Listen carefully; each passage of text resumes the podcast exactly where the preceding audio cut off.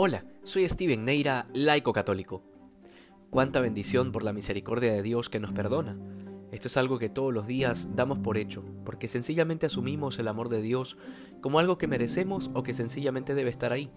Sin embargo, por justicia es algo que a partir del pecado es tan ajeno a nosotros.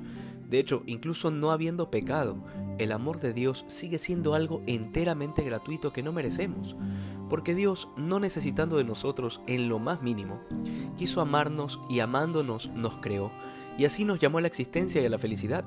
Esto es algo que sencillamente se escapa a la comprensión humana. Luego en el Evangelio de hoy vemos al paralítico que es sanado como un signo visible de un milagro aún mayor, que es el perdón de sus pecados. Nos queda claro que el Señor considera el perdón de los pecados como un acto de la misericordia de Dios que es mil veces más maravilloso y milagroso que la misma curación de un paralítico. Sin embargo, esto es algo que no es fácil de entender, sobre todo para el corazón cerrado de los fariseos, e incluso muchas veces para el nuestro, porque a veces esperamos de Dios grandes y aparatosos milagros porque supuestamente son necesarios para ser felices.